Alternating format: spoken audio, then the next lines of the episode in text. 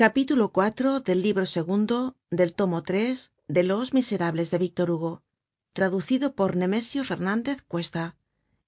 Capítulo iv aspirante a centenario.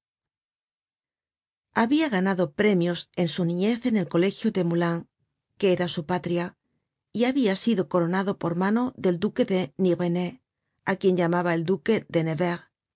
Ni la convencion ni la muerte de luis xvi ni napoleon ni la vuelta de los borbones nada habia podido borrar el recuerdo de aquella coronacion el duque de nevers era para él la gran figura del siglo. Qué amable gran señor decia qué bien le sentaba el cordon azul a los ojos del señor gillenormand catalina ii habia reparado el crimen de la reparticion de polonia comprando en tres mil rublos el secreto del elixir de oro de esto le entusiasmaba.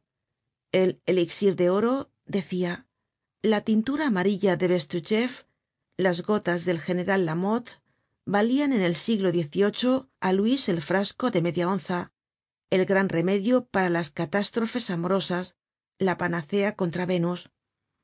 El que hubiera querido exasperarle y ponerle fuera de sí no habria tenido mas que decirle que el elixir de oro es el percloruro de hierro. El señor gillenormand adoraba á los borbones y odiaba á